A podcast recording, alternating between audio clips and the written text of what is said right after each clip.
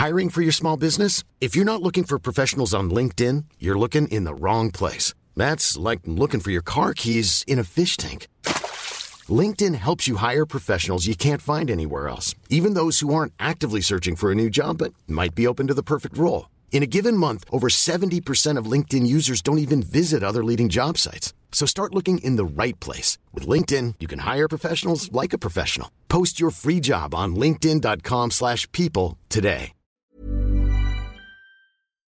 Bonjour à toutes et à tous et bienvenue dans ce Morning Mood. Nous sommes le vendredi 27 mai, il est 7h30, je sais, il est très très tard par rapport à d'habitude. Veuillez m'en excuser pour celles et ceux qui sont partis au travail sans avoir le morning mood, euh, mieux vaut tard que jamais. Je vais essayer d'être le plus court et le plus synthétique possible. Alors, parce que finalement, tout est à peu près en train de se confirmer de ce qu'on a évoqué ces derniers jours, euh, même d'ailleurs hier, notamment concernant les marchés. La partie macro, vous le savez, on a eu les minutes du FOMC, alors ça nous a apporté quand même quelques précisions. En tout cas, le marché a considéré que c'était plutôt une bonne nouvelle, que Jérôme Powell n'allait pas éclater l'économie au profit d'une inflation qui doit être absolument réduite. Donc le but c'est toujours d'ajuster, son but c'est d'ajuster le curseur pour que l'inflation se réduise sans non plus euh, détruire complètement euh, bah, ce qui a été construit au niveau de l'économie tout simplement.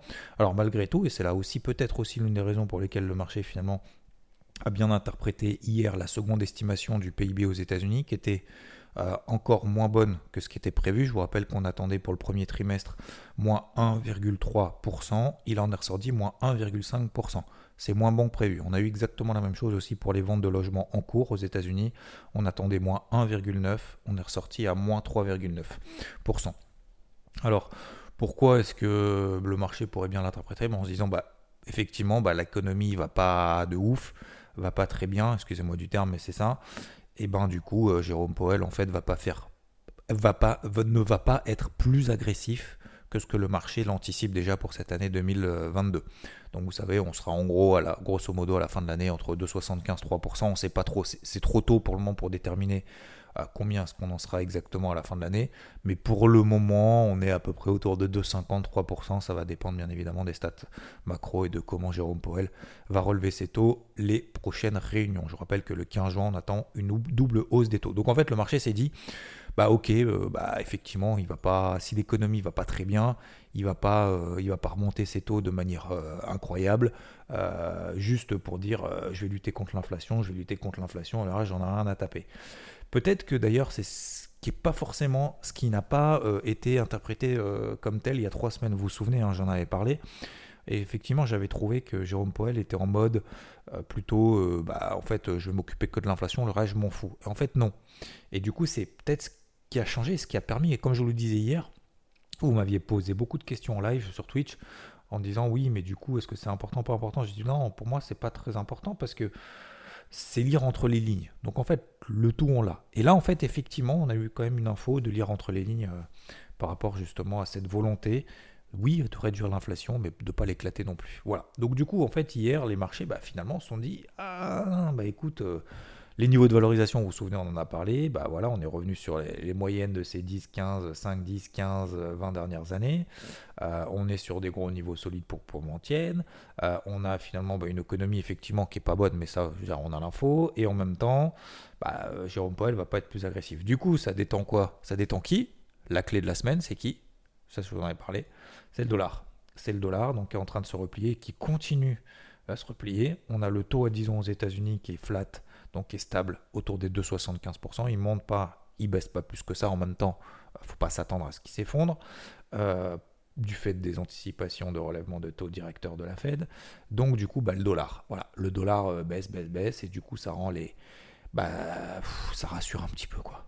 le Dow Jones, hein, n'oublions pas, on est en bear market. Le Dow Jones a pris 7% depuis ses plus bas en quasiment une semaine.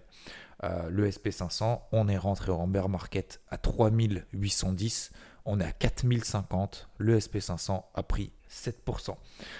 etc., etc. Donc, du coup, bah, c'est dans la lignée de ce, j'ai envie de dire, de ce combat de chercher des achats quand plus personne n'y croit, quand on rentre en bear market, quand, mais plus sérieusement, quand il y a des niveaux de valorisation qui semblent intéressants. Ça, je vous en avais parlé notamment sur des actions américaines Dire si on veut acheter du Apple, euh, dire elle a perdu, elle a perdu 25%. Si on veut acheter du, euh, du Amazon, elle a perdu 50, etc., etc.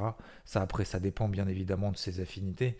Ça dépend de, ce qu'on a envie de travailler ou pas. Euh, mais voilà, je veux dire, je vais pas dire qu'Apple elle va pas arrêter de vendre des téléphones à un moment donné. Oui, il y a les niveaux de valorisation qui se sont ajustés. Oui, ça fait mal si on est rentré au dernier moment. C'est pareil sur les cryptos. Mais en même temps, faut voir sur du long terme. Alors, c'est facile de dire, bah, court terme, ça va pas, donc je regarde au long terme. Non, c'est pas ça. c'est de se dire, dans la logique des choses, est-ce que le marché va s'effondrer de 50-75% Est-ce que finalement, bah, les marchés sont, sont, sont, ça y est, c'est même pas une crise en fait. Il y a l'éclatement d'un truc qui est en train de s'opérer. Je veux dire, voilà, on, a eu quand même des, des baisses qui sont quand même fortes, des replis qui sont forts des changements effectivement de, paysage et de contexte. Clairement, euh, bah, le Covid, euh, l'inflation, les injections monétaires, la guerre en Ukraine, etc. Euh, le, pétrole, le gaz, ça va être très compliqué encore pendant longtemps, etc. mais la question c'est est-ce que bah, qu'on peut pas en prendre un petit peu maintenant? Ça ne veut pas dire mettre la maison, encore une fois, il faut pas être binaire, faut pas être tout noir ou, tout vert, j'ai envie de dire tout rouge ou tout vert c'est c'est pas ça va à zéro ou ça va to the moon. Je veux dire, il y a un juste milieu, un curseur à voir. Voilà. Est-ce qu'aujourd'hui, vous estimez bah, que ça peut être un petit peu une opportunité de, placer ses billes à droite et à gauche? Placer une partie de ses billes. Pas euh, s'endetter, euh, comme certains font l'apologie euh, de la violence sur Twitter de certains, je sais pas comment on appelle ça, des députés ou je sais pas quoi, enfin même sur les cryptos en disant ah bah ça y est, il y en a qui vont être endettés à vie à cause des cryptos. Enfin les gars, déjà un, on s'endette pas pour investir sur les marchés. Deux, encore moins on met la maison en disant euh, je vais m'investir toute ma vie parce que euh, j'ai mis 3000 euh, balles sur le marché parce que je pensais devenir milliardaire, parce que c'était plus facile d'investir sur les cryptos que de bosser tous les jours. Et, 3, et 3 c'est pas fini. Donc bon bref. parenthèse fermée. Donc voilà concernant la partie macro, bon je voulais faire très vite, bon finalement j'ai fait 6 minutes comme d'hab. Excusez-moi. Donc, sur les indices, très simple, bah voilà, on travaille à l'achat, on travaille à l'achat, on travaille à l'achat, c'est en train de payer, on arrive sur des zones de résistance. Le vendredi, vous savez, c'est pas maintenant qu'il faut se réveiller. Premièrement, déjà pas en vendredi. Deuxièmement, pas après une progression comme ça aussi forte. Euh, troisièmement, est-ce qu'il y a de la marge de progression? Oui, oui, parce que les bearish, je pense qu'ils vont le rester et qu'ils vont le rester encore pendant un petit moment. Donc il va y avoir encore beaucoup de volatilité, des hausses, des baisses, etc. Mais je trouve que ce qui est en train de se passer, et encore une fois, j'insiste là-dessus parce que c'est ce sur quoi j'ai insisté ces derniers jours avant que ça ait lieu, c'est le dollar. Donc pour moi, tant que le dollar, pour moi, c'est pas bearish, bullish, machin, etc. Ça, on s'en fout. Même limite, l'analyse technique sur les indices, à la limite, on s'en fout. Mais je pense que ce qui est important, c'est de regarder les taux à 10 ans. Tant que c'est calme sur 2,75% sur les US, ça va.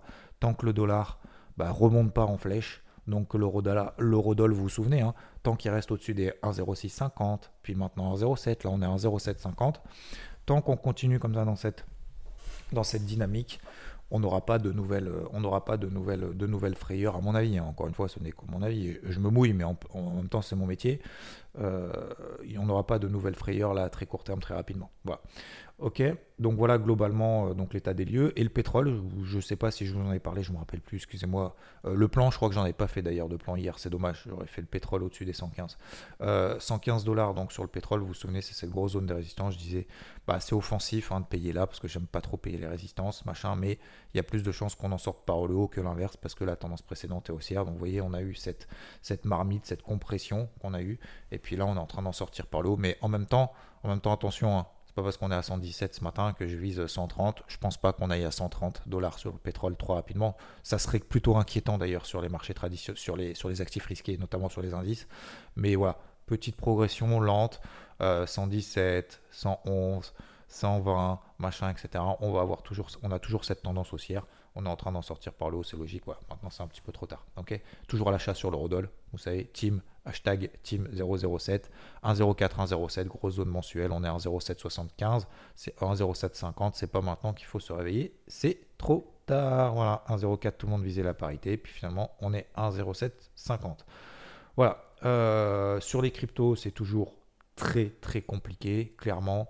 Euh, ça prend pas, malgré la baisse du dollar, malgré euh, la hausse des actifs risqués, donc des, indices, pardon, des marchés traditionnels. Euh, ça prend pas, ça prend pas. Le Bitcoin, on est toujours en dessous des 30 000 dollars, c'est très compliqué. L'Ether qui tenait qui tenait mieux que le Bitcoin est en train de lâcher. Là, ça y est, il est en train de lâcher prise. Donc la surperformance que l'Ether avait ces derniers mois par rapport au Bitcoin, ça y est, c'est terminé. Il est revenu, lui, sur ses plus bas de l'été 2021. Donc il est au même niveau, il est revenu au même niveau en quelques jours, là, en quelques, ouais, quelques jours.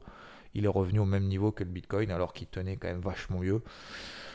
Donc euh, voilà, c'est en train de, c'est en train de purger, c'est en train de lâcher prise. Il n'y a pas d'opportunité. C'est donc moi, ce que je fais là, tout simplement, encore une fois, hein, il y a deux options. C'est on continue, voilà, à essayer de travailler des trucs quand ça part ou pas. Euh, je l'avais fait, je vous en avais proposé quelques-unes ici, comme ZIL, comme Rune et d'autres, ou FTM d'ailleurs, ça s'est pas bien passé, entre guillemets. Bon, j'ai pris un stop loss perdant là-dessus, sur une demi-position. Donc là, ce que je fais pour aujourd'hui et pour ce week-end, c'est très simple. Je place des alertes juste au-dessus des plus hauts qu'on a fait aujourd'hui. Voilà. Donc je vous donne les points de repère. Euh, tac, je vais les mettre tout de suite. Sur euh, Bitcoin, 29 500 dollars. Si on passe là au-dessus, pour moi, ce sera un petit signal positif et j'y retournerai sur une autre de crypto que je vous partagerai peut-être ici ou ailleurs. Euh, sur l'ETH, 1808 dollars. Sur la capitalisation totale 3, donc en gros tous les altcoins, donc excluant Bitcoin, tous les cryptos excluant Bitcoin et Ether, 427 milliards. Ok, 428. Si on passe, donc 428 milliards de dollars, si on passe au-dessus de ces zones-là, pour moi, ce sera un petit signe positif qui me permettrait de travailler une, ou deux cryptos, comme je l'ai fait ces derniers jours. Il n'y a pas grand chose à faire de plus. Certains diront oui, mais du coup, il faudrait shorter le marché parce qu'il est baissier, machin, etc. Oui, effectivement, il est baissier, je suis d'accord. Le vendre maintenant, ça, ça c'est une autre question. Dire que c'est baissier, ok, je suis d'accord, je suis 100% d'accord. Hein. De toute façon, on ne va pas se leurrer. Hein. Euh, la tendance à court terme, elle est baissière hein, sur le Bitcoin. Tant qu'on ne pète pas la MM20 au-dessus de la tête, tant qu'on ne pète pas la MM20 au-dessus de la tête sur le Bitcoin, sur l'Ether, sur la capitale et sur beaucoup de cryptos, bah, c'est baissier, hein, simplement. En plus de ça, on a une phase de latérisation. Phase de latérisation, plus de chances d'en sortir dans le sens de la tendance précédente que l'inverse. C'est ce qui est en train de se passer. Pour autant, est-ce qu'il faut vendre maintenant? C'est, Parce que c'est facile de décrire ce qui est passé. Hein. Moi, je peux vous le faire aussi tous les jours. Est-ce qu'il faut vendre maintenant sur une zone qui a entraîné en x2 euh, ou en x3 sur, euh, sur les cryptos euh, l'été dernier. Voilà. Ça, c'est la question que vous devez vous poser. Moi, je ne me la pose pas. Effectivement, oui, j'ai conscience qu'il y a cette pression baissière à court terme. Oui, effectivement, c'est pas simple à gérer. Pour moi, hein. j'ai toujours des positions à long terme qui courent et qui sont sont pas très bien engagées. Alors, soit je les ai prises très tôt et du coup, bah, j'ai remis en question quand même une grande partie de ce qui, avait été pris euh, durant 2018, 2019, 2020, 2021, etc., et que ça fait mal. Euh, soit j'en ai un peu plus haut et pour le moment, bah, je laisse passer l'orage tout simplement. Et après, sur une poche active, effectivement, j'essaye de travailler quand le marché me donne l'opportunité de le faire. Aujourd'hui, il ne me donne pas l'opportunité de le faire. Il me donnera l'opportunité de le faire si on fait des breakouts au-dessus de la tête, des breakouts haussiers journaliers.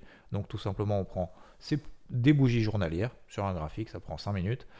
Et si on passe là au-dessus, j'essaierai de travailler une ou deux fortes. Voilà, de manière assez tranquille. Et puis, euh, puis si ça monte, tant mieux. Et puis si ça monte pas, et eh ben, je laisse passer un petit peu plus l'orage. Mais là, clairement, c'est pas, pas, je, je perds pas attention. Hein. Je suis pas là en train de dire ça y est, c'est terminé ou quoi que ce soit. Euh, bien au contraire, je suis simplement objectif, le plus factuel, le plus objectif possible. Euh, un dans la difficulté et en même temps aussi dans l'action. C'est-à-dire qu'à un moment donné, dire de toute façon c'est foutu, ça vaut zéro, je vous l'avais bien dit, ça n'a absolument aucun intérêt en fait constructif. Donc la question, c'est qu'est-ce qu'on fait? C'est comme sur les marchés tradis. Hein. Pareil, beaucoup ont dit on est en bear market. D'accord, ok, super, sympa, sympa. Ok, c'est vrai en plus. On a perdu 20% sur le SP500. Donc on fait quoi du coup? On vend? Bon, bah si on a vendu, déjà on perd 7%. Donc là, c'est le double effet en fait, c'est la double punition. C'est un, on perd de l'argent parce que ça monte, parce que du coup on est vendeur.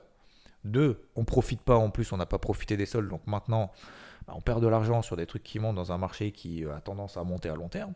Et trois, euh, en plus de ça, euh, bah, je ne sais plus trop ce que faire pour une position. Est-ce que je la coupe? Est-ce que je coupe mes ventes? Et du coup, je rentre à l'achat maintenant, 7% au-dessus des plus bas, alors que j'avais l'opportunité, il y a 7% justement, on était en train en market, machin, etc. Là, c'est un bordel, mais fini. Hein. Donc non, on ne peut pas être et acheteur et vendeur. oui, expérimenter, on peut faire de l'arbitrage. Oui, on peut faire des ventes sur futur, même sur les cryptos, etc. etc. Après, c'est à nous de voir si on a une vision euh, de, construction et, plus investisseur plutôt que faire vraiment du trading très court terme dans l'heure. Et puis, euh, finalement, bah, essayer de faire des petits gains un petit peu tous les jours en espérant ne pas faire de grosses pertes pour pas effacer tous les gains qu'on a fait toute la journée. Voilà. C'est euh, deux profils différents. Il faut respecter les deux. Il faut savoir le, lequel est-ce qu'on privilégie. et en tout cas, voilà, vous connaissez le mien, c'est plutôt l'intra-swing. notamment, et cette vision en fait de manière générale, vous le savez, à 360, pour essayer de voir si les planètes sont alignées ou pas, et de voir un petit peu où est-ce qu'on met les pieds, est-ce que c'est normal que les indices montent, est-ce que c'est normal que le dollar baisse, etc. etc. et d'essayer de comprendre un petit peu les tenants et aboutissants, mais sans non plus faire compliqué. Quoi. À un moment donné, enfin, le but c'est aussi de savoir si je clique sur le bouton vert ou sur le bouton rouge, ou si je clique pas en fait. Donc après, c'est voilà, essayer de, de vous tirer ces éléments-là pour vous, vous les imprégner euh, vous voulez euh, prendre une ou deux infos ou aucune hein, d'ailleurs et dire ah ouais effectivement là j'avais pas vu ça ça m'intéresse ça m'intéresse pas et après vous en faites ce que vous voulez. Chacun est responsable. Et mettre de son, euh, son trading ses investissements son argent et de ce qu'il fait surtout la liberté garder surtout cette liberté de faire ce que vous avez envie de faire sur, les marchés de ce que vous comprenez ce que vous pensez comprendre et puis bah voilà on va se planter et puis le, but c'est de se planter euh, se, planter surtout, mais sans, euh, pour apprendre de ses erreurs, mais surtout euh, sans remettre en cause son, outil de travail. Parce que je rappelle que son capital, c'est son outil de travail. Donc on ne peut pas mettre en péril son outil de travail juste pour une décision à chaud, etc. Non, c'est pas possible. Je vous souhaite une excellente journée, un très bon vendredi 27 mai. J'ai vu, bande de petits coquins, vous, êtes, vous avez sauté sur l'occasion, j'adore. Vous êtes, euh, je vous disais hier sur le podcast, vous étiez 397 et ce matin vous êtes 410. Donc merci aux, si mes calculs sont bons, aux 13 qui ont mis 5 étoiles euh, entre, entre hier matin et ce matin. Merci à vous. Merci à tous les autres, bien entendu. Et à tous ceux qui écoutent, même sans en mettre. C'est pas, c'est pas bien grave, vous savez, je fais ça juste voilà, pour le fun, mais c'est, marrant, c'est en train de monter progressivement et je vous en remercie infiniment. Ça permet aussi peut-être de découvrir le podcast à d'autres personnes. Donc peut-être que ça les aidera également à leur tour. Je vous souhaite une très belle journée et je vous dis à plus. Ciao. When you make decisions for your company, you look for the no-brainers. If you have a lot of mailing to do, stamps.com is the ultimate no-brainer. Use the stamps.com mobile app to mail everything you need to keep your business running with up to 89% off USPS and UPS. Make the same no-brainer decision as over 1 million other businesses with stamps.com. Use code program for a special offer. That's stamps.com, code program.